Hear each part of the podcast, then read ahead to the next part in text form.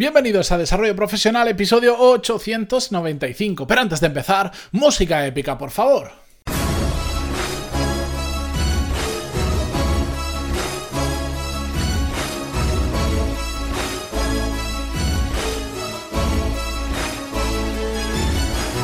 Muy buenos días a todos, bienvenidos. Yo soy Matías Pantalón y esto es Desarrollo Profesional, el podcast donde hablamos sobre todas las técnicas, habilidades, estrategias y trucos necesarios para mejorar cada día en nuestro trabajo.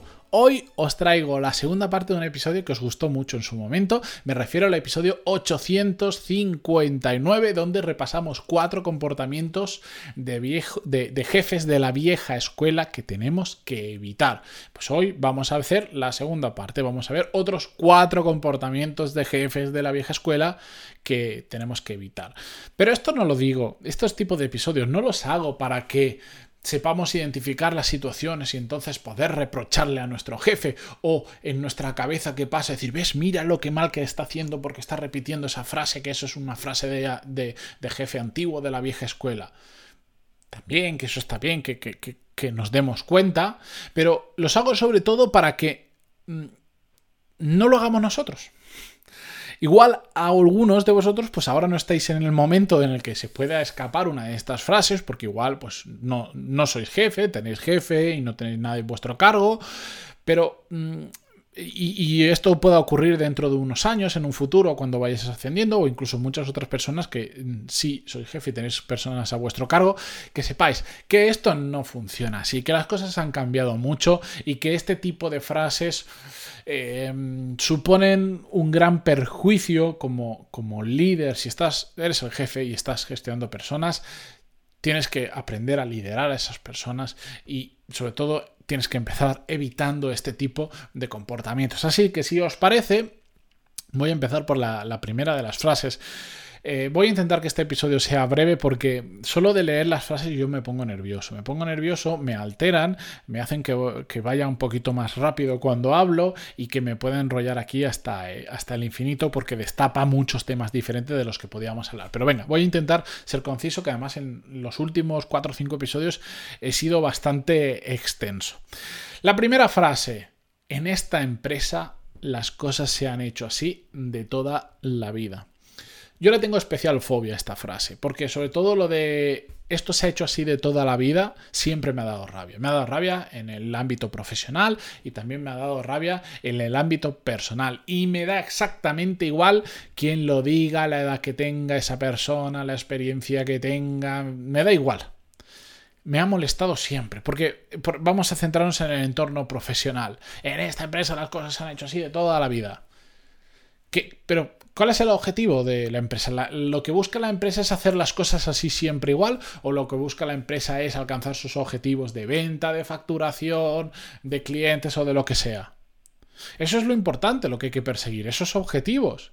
La forma de la que se consiga, dentro y cuando se respeten pues, los valores o la forma de trabajar de la empresa, y no se esté haciendo nada malo, ¿qué más da? De hecho, es que es absolutamente necesario. Ese tipo de pensamiento de como aquí las cosas se han hecho así de toda la vida, no vengas a innovarme, eso mata muchas empresas. Eso es el, el, principio del fin de muchísimas empresas.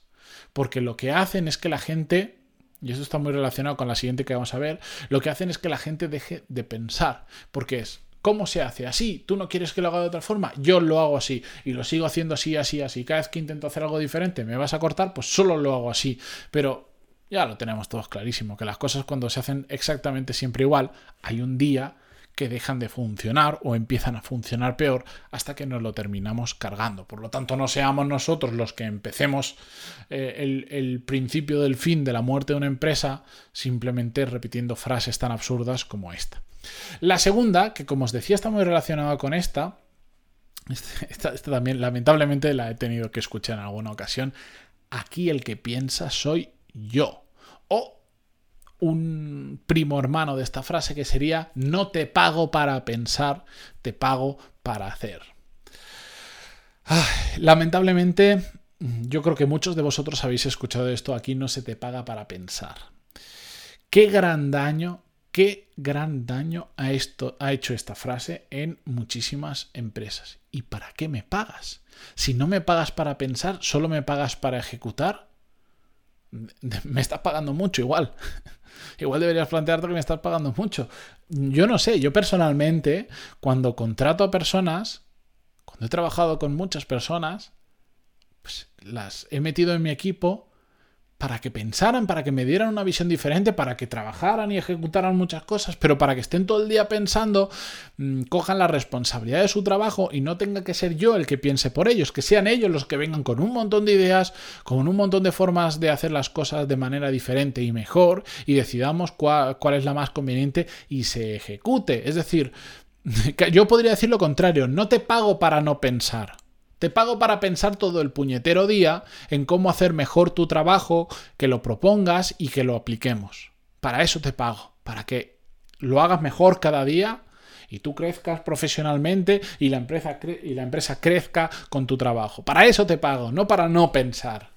Es que la frase es completamente al revés. Lo curioso es que en aquellos perfiles de jefes de la vieja escuela donde he escuchado esta frase de aquí el que piensa soy yo, no te pago para pensar, después, en otro ámbito, hablando con otro, digamos, con otro tipo de personas, se quejan y dicen, es que la gente de mi empresa no vale porque no piensa.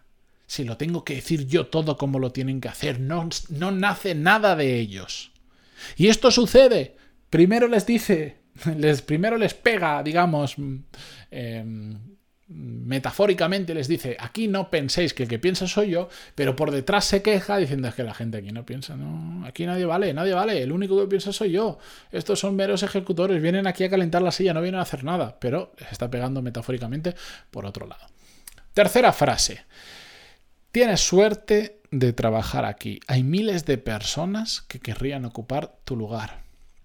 ¿Habéis escuchado eso en alguna ocasión? Tienes suerte de trabajar aquí. Yo, por fortuna, a mí eso nunca me lo han dicho, porque yo la respuesta la tengo. O sea, la tengo guardadita y mm, aparte de, la cara de asesino que se me pondría en ese momento, yo le diría, la, suerte es que tú tienes que yo trabaje contigo, campeón. ¿Qué, necesidad tenemos de decir una, algo así? yo es que de verdad, cuando preparaba el, guion de este programa, de este episodio, decía, me, lo planteé, ¿qué necesidad hay de llegar a decir una frase así? ¿Qué, ¿Qué motivará? ¿Qué pasará por la cabeza de esos jefes que en un momento dado creen que lo mejor que puede salir por su boca es una frase como tienes suerte de trabajar aquí? parece que nos estén, que te estén perdonando la vida con esta frase es un desmotivador brutal. Es una forma de empequeñecer, si se puede utilizar esta palabra pseudoinventada, a, a la gente que trabaja contigo brutal. Y de hacerlos, intentar hacerlos que parezcan inferiores a ti, marcar distancias y bueno, un, un, desastre. Una frase que un buen líder de un equipo jamás, jamás, jamás debería pronunciar, ni siquiera que se le pase por la cabeza. Y la última frase de hoy, me vais a permitir es también un clásico. Es una de estas frases maravillosas, que dice algo así como, aquí nadie piensa por la empresa, solo yo. Nadie rema por la empresa. Aquí cada uno va a su rollo, solo vienen a cobrar el sueldo, a calentar la silla y el único que realmente se preocupa y se deja todo lo que se tiene que dejar por la empresa soy yo. Y por eso soy el jefe.